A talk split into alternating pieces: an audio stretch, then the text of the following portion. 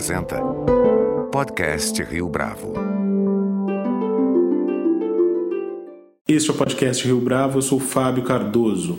Em 2011, Ney Franco foi o técnico da seleção brasileira sub-20 que venceu o Sul-Americano e a Copa do Mundo dessa categoria. Naquela ocasião, as grandes estrelas daquela geração eram jogadores como Neymar, Casimiro, Lucas Moura, entre outros, atletas que estão atuando fora do país em grandes clubes europeus hoje em dia. Agora, em 2019, a realidade é diferente. O Brasil não apenas ficou em penúltimo lugar no torneio sul-americano, como também ficou de fora do Mundial pela terceira vez consecutiva. Como é que chegamos a esse ponto? Para responder a essa e a outras questões, nosso convidado de hoje aqui no podcast Rio Bravo é o técnico Ney Franco.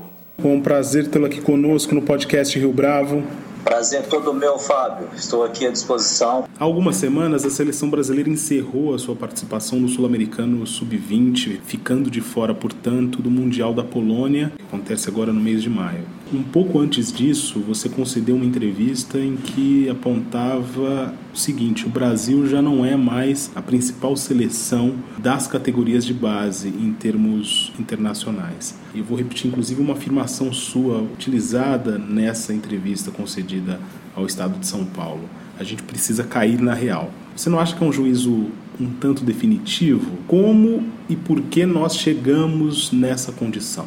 Concordo que é uma afirmação forte, mas é a realidade. É, eu venho aí há muito tempo trabalhando com futebol, trabalhando em grandes clubes do futebol brasileiro, né, disputando Copa Libertadores, né, disputando Sul-Americanas. Tenho uma vasta experiência em categorias de base, trabalhei durante três anos né, como preparador físico na base do Atlético Mineiro e dez anos como treinador da base do Cruzeiro. E o Cruzeiro, principalmente durante esses dez anos, tive muitas oportunidades de disputar torneios internacionais. Em 2011, eu fui treinador da seleção sub-20 do Brasil e tive a oportunidade, além de disputar um sul-americano, disputar um mundial da categoria, disputar alguns torneios também. Então, são dois aspectos que chamam a atenção. É realmente a evolução de alguns países no futebol e essa evolução ela se dá principalmente né, a importância que esses países começaram a dar ao futebol, principalmente a formação dos atletas. Então a gente vê na América do Sul, por exemplo, grandes investimentos nas categorias de base de países como o Equador. Eu tive a oportunidade de ir no Equador em 2012, né, participar de um simpósio de futebol e na época estava sendo construída, inclusive até ajudado pela FIFA, um centro de treinamento para a seleção equatoriana e ali já estava tendo um trabalho assim é interessante nas categorias de base do Equador. Isso se estende à Venezuela até 15 anos atrás, o futebol, né, há 20 anos atrás, 15 anos atrás, o futebol ali era praticamente o terceiro, quarto esporte do país. Teve um salto também de qualidade no trabalho de base e, consequentemente, as equipes desses países né, começaram a ter, ter jogador com mais qualidade e trabalhados também com condições técnicas, né, preparando esses atletas. Com isso, melhorou o nível do futebol na América do Sul. O nosso país mantém um trabalho e, na verdade, esse trabalho hoje a gente percebe que a gente tem que fazer algo além do que estamos fazendo. O Brasil, assim como a Argentina, continua sendo os, os países que mais né, revelam jogadores para futebol mundial futebol de alto rendimento, mas em termos de desempenho hoje, né, tanto de equipes profissionais como equipes de base e seleções também, hoje está tudo muito equiparado. Né? Então, a realidade é essa, né? o Brasil é, continua revelando atletas, mas em termos de competição, a gente não tem toda essa facilidade que a gente acha que a gente vai ter quando disputar uma Libertadores, uma Sul-Americana e principalmente as nossas seleções nacionais. Você acredita que um tanto desse estado de coisas, dessa condição, está vinculado à transferência dos atletas ainda quando muito jovens para o exterior? Ah, são muitos fatores. Primeiramente, tem que abordar um aspecto fora de campo, a questão política. A gente sabe como que é o funcionamento do futebol brasileiro. Hoje todo clube, dependente da política, né? então hoje não existe em nenhum clube do futebol brasileiro um planejamento na formação de um atleta a longo prazo. É, você pega aí um, uma equipe né, como o Santos, como São Paulo, o Cruzeiro, o Grêmio, o Internacional, essas equipes geralmente muda-se a diretoria ou a presidência do clube em três em três anos. Né? E com algumas mudanças, de repente, nessas mudanças se perdem alguns trabalhos interessantes, alguns conceitos, né? alguma metodologia que está sendo aplicada.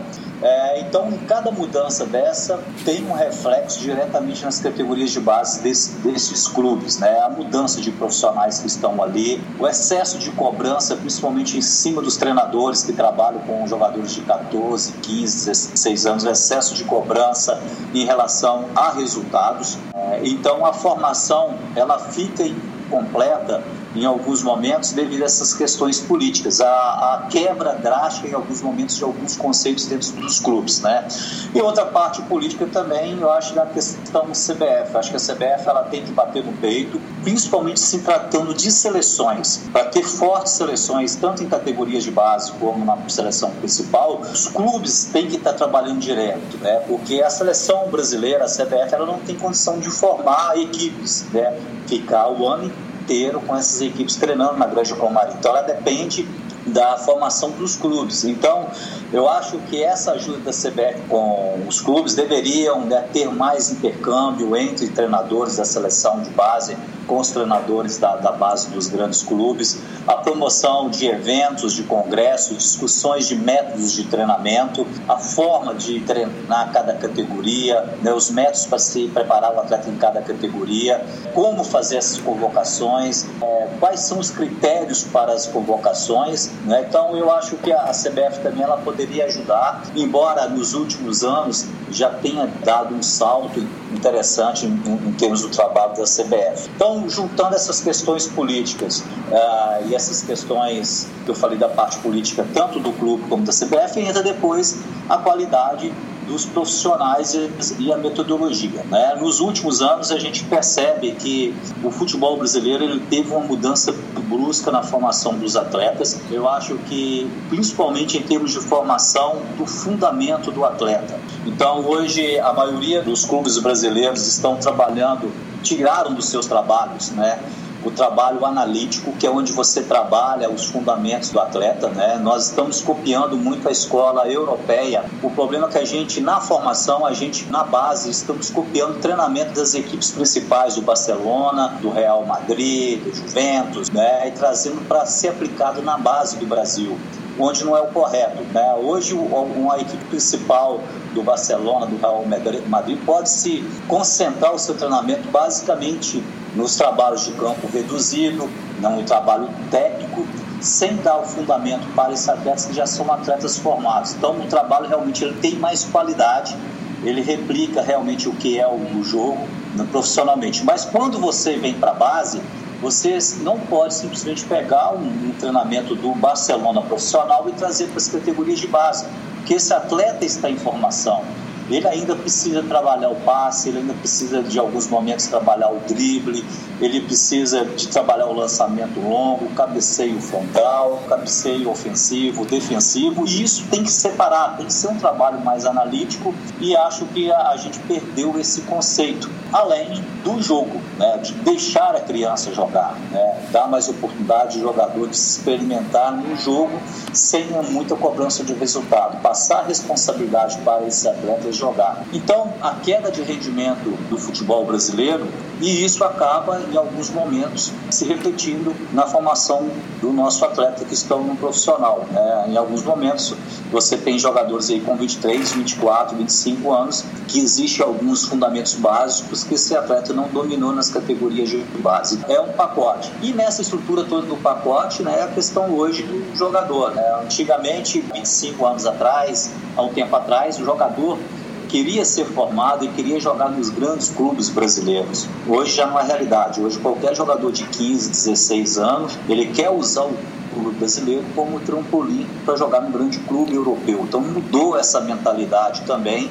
do jogador, isso tem que ser levado em consideração. Os jogadores hoje, né, principalmente nos grandes clubes brasileiros, para que o clube tenha uma proteção financeira, não perca esses jogadores. Né? Esses jogadores hoje com 16, 17 anos já têm um alto salário, isso em alguns momentos prejudica também a carreira do atleta, que ele, ele começa a se incomodar devido a esse alto salário. A propósito disso, Ney Franco, você lidou com alguns desses jovens em 2011, como Neymar, Casimiro, que naquele momento ganhavam altos Como é que aquela geração, de alguma forma, vingou, ainda atuando em território nacional por algum tempo? Hoje, o treinador, numa comissão técnica, ele não pode trabalhar sozinho, ele tem que ter todo um suporte. É, do seu lado, você tem que ter bons preparadores físicos, fisiologistas, né, auxiliares, né, o pessoal da rouparia, do bom departamento médico, psicólogos,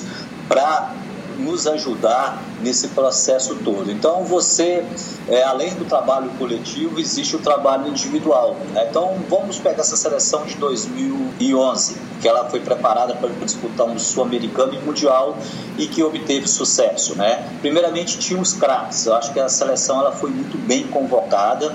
E esses jogadores, quando chegaram no ambiente, a gente conseguiu montar uma equipe homogênea, todo mundo pensando no trabalho. Então existe a cada dia um trabalho de convencimento, como jogar, o seu método de trabalho, que vamos fazer durante a semana. Você tem que mostrar para esses jogadores um planejamento, é, como que esse planejamento ele tem que ser cumprido, né, tanto da parte da comissão técnica como dos atletas também. E eu acho que no momento que você mostra tudo isso para esses atletas que já estão jogando em grandes clubes, eles percebem que está tá sendo feito um trabalho diferenciado e com potencial de ajudá-los também. Né? Você conquistar, principalmente em termos de seleção brasileira, tipos com a seleção brasileira de base, todos esses atletas são vistos, né? principalmente durante uma competição. Porque na base, todos os problemas e todas as virtudes no trabalho de base só são acompanhados pela, pela imprensa quando tem a competição. Quando ela disputa um sul-americano ou ela disputa um, um, um mundial. Esse convencimento, mostrar isso para os atletas é muito importante também. Então a gente conseguiu fazer isso muito bem nessa seleção de 2011, como vários outros treinadores conseguiram também no passado. Mas o, o certo é que hoje, para você dirigir qualquer equipe de base do futebol brasileiro, a dificuldade ela é enorme, embora a gente tenha muito talento. Né? Então, você realmente hoje você precisa de comissões técnicas bem preparadas, com estrutura. Não é só a estrutura física que manda, a estrutura de profissionais para nos ajudar no dia a dia, principalmente ajudar o treinador. Na sua opinião, o torcedor brasileiro e mesmo a imprensa esportiva estão atentos a esse estado de coisas? Eu, eu, não sei se em termos de base, mas os números estão aí. Né? Eu acho que quem pesquisa o futebol, quem assiste jogos, quem faz os últimos levantamentos, né, percebe né, que o Brasil já não é tão candidato a títulos como era antigamente em todas as categorias, tanto seleção como em clubes profissionais também. E acho que nos foi vendido que a gente sempre teve o melhor futebol do mundo. Percebo hoje, depois de tanto tempo, que a gente foi enganado durante muito tempo. Né? A gente vê que o Brasil teve um determinado momento que a gente é julgado que a gente é o melhor futebol do mundo, porque a gente tem cinco títulos mundiais e outras equipes têm, os países têm quatro, três. Então é uma avaliação muito simplista. Eu acho que a gente ainda continua revelando grandes jogadores, mas a gente já perdeu há muito tempo esse posto de realmente ser o melhor jogador do futebol do mundo. A gente vê hoje isso nitidamente nas competições internacionais, nos jogos, nos confrontos das Champions League entre as equipes, né? Logicamente que aí a gente entra no poder financeiro então, essa queda de rendimento no futebol brasileiro também, em alguns momentos, a gente ter alguns torneios ou competições com nível técnico menor, é porque o nosso poderio também financeiro ele é abaixo do europeu. Né? Então, hoje, com 16, 17, 18 anos, os nossos melhores jogadores eles vão para a Europa. Né? Então, já está indo agora o Rodrigo dos Santos, já foi o Vinícius Júnior, no passado já foi o o Neymar, já foi o Lucas, o, hoje o, o, o Oscar prefere jogar na China do que no Brasil, vários jogadores jogando aí jovens com 19, 20, 21 anos jogando no mundo árabe. Hoje não é só o grande clube, ou só os grandes clubes europeus que retiram o jogador brasileiro daqui, né? É, a gente chama aí esse, esse grupo periférico, né? mundo árabe, a China, né, daqui a pouco os Estados Unidos, né, é, joga é, todos esses países conseguem tirar jogadores daqui muito jovens ou os melhores jogadores nossos devido a esse poder financeiro. E com isso cai a qualidade técnica do nosso trabalho e retiro daqui jogadores ainda que estão em formação e que alguns momentos esses jogadores vão voltar para jogar na seleção brasileira e que também não tenham também tanta, tanta essa experiência de ter vivido aí né, jogando num grande clube brasileiro. Mas a leitura do público brasileiro a respeito disso tem a ver com a ideia de que a geração de atletas não é tão boa e não tem tanto conhecimento assim em relação ao preparo das categorias de base. Existe um caminho do meio entre esses dois cenários? Eu acho que sim. Eu acho que nós temos bons clubes formadores no Brasil, como eu falei anteriormente. Por isso que nós, juntamente com a Argentina, somos os países que mais oferecem para o mercado bons jogadores. E não é porque o jogador brota na rua, nos campinhos de pelada, os clubes têm uma estrutura para preparar esses atletas. Então, eu acho que existe um funcionamento legal. O que acontece hoje realmente é que nessa questão de resultados, né, como eu falei anteriormente, outros países também cresceram e nessa formação de atleta hoje, essa transição da base para o profissional, hoje essa cobrança de resultado de imediato. Hoje um clube brasileiro como o Flamengo, como São Paulo, eles já começam a depender do atleta com 18 e 19 anos. A gente tem uma cultura errada no país na formação de atleta que o atleta com 18 e 19 anos ele já está pronto para vestir uma camisa, botar uma camisa número 10 do Flamengo. Talvez o jogador tenha qualidade técnica, mas ainda ele não esteja ainda preparado fisicamente ou emocionalmente para viver esse momento de ser o cara de um clube grande como esse, né? E acho que no geral o público acha que esse jogador já está pronto. E na realidade, em alguns momentos, esses jogadores aí, é muito difícil você achar cada um um jogador como o Neymar, com 17, 18 anos, já batiu no peito e já assumia a responsabilidade de jogar numa equipe como o Santos. É muito difícil no mundo ter um jogador com essa característica nessa idade. Então, a nossa formação, em algum momento, ela, ela é falha nisso também, porque a gente tem aí uma gama de jogadores saindo do país. Com isso, o clube tem que colocar os jogadores para resolver resolver o problema com 18, 19 anos, a gente sabe que alguns jogadores que eles vão estar prontos com 22, 23 anos. Então, é, esse jogador, em alguns momentos, ele é formado em clubes como São Paulo, como Flamengo, tem a primeira experiência com 18, 19 anos, não vão bem devido à cobrança, e esse jogador depois eles vão vingar com 23, 24 anos em outro clube. Assim aconteceu a história do Marcelinho Carioca né, no Flamengo, do próprio Paulo Nunes, né, do, do Djalminha no São Paulo, alguns jogadores que tiveram oportunidade ainda jovens, não foram bem. Você vê um William José hoje jogando na Espanha com 25, 26 anos, se formando com essa idade de 25 anos, quando que há 4, 5 anos atrás, ele com 20 anos, ele estava no São Paulo e ele tinha que ser o jogador que resolver a situação. Então são processos, né, são detalhes na formação do atleta o grande não sabe, né? E o conceito a cada dia ter que botar esses jogadores para jogar precocemente atrapalha também na formação desses atletas né, e no, no desempenho desses atletas num grande clube. Falando em categorias de base, o Brasil assistiu recentemente consternado ao que aconteceu com os atletas do Flamengo que morreram num incêndio.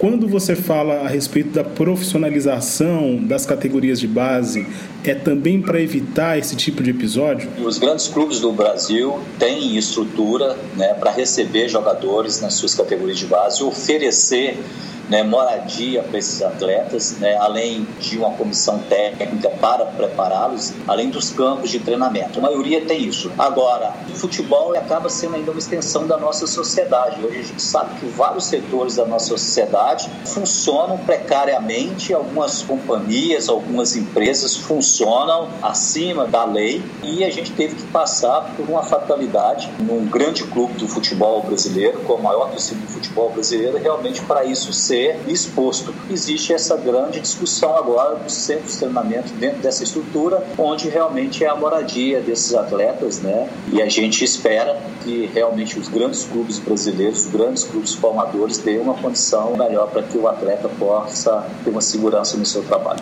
Tomando como referência ainda a sua própria experiência, sua própria vivência como técnico da última seleção de base que venceu o Sul-Americano e o Mundial Sub-20 em 2011, a médio e longo prazo, o fato da seleção brasileira estar tá fora de mais um Mundial que vai acontecer agora em maio na Polônia, pode fazer com que toda uma geração de atletas que viriam a galgar postos até a seleção principal se perca? Essa questão de ganhar título ou perder o título, eu acho que ela não define né, a, o futuro desses atletas. Então, a gente sabe desses atletas que faziam parte dessa seleção, tem vários jogadores que já são a realidade dos seus clubes. O que vai ficar marcado é que é uma geração que não ganhou um título com a seleção brasileira tal. Essa falta de desempenho não pode ser taxado que esses atletas não vão ter sucesso na carreira. Eu acho que agora depende de cada jogador né, voltar para o seu clube, fazer o seu trabalho. Tem desse grupo aí alguns jogadores né, que já estão, inclusive, sendo negociados para grandes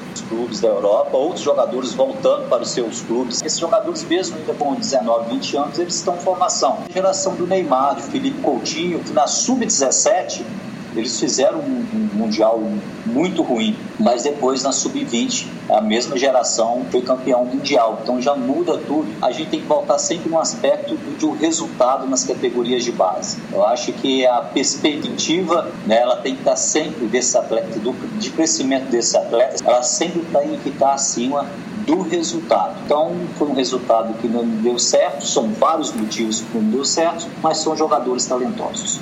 Ney Franco, queria te agradecer mais uma vez por participar conosco aqui do podcast Rio Bravo. Muito obrigado pela sua entrevista.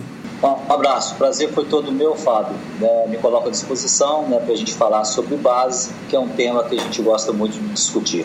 Com produção visual de Natália Ota, este foi mais um podcast Rio Bravo, que agora também está disponível no Spotify. Você pode comentar essa entrevista no SoundCloud, no iTunes ou no Facebook da Rio Bravo.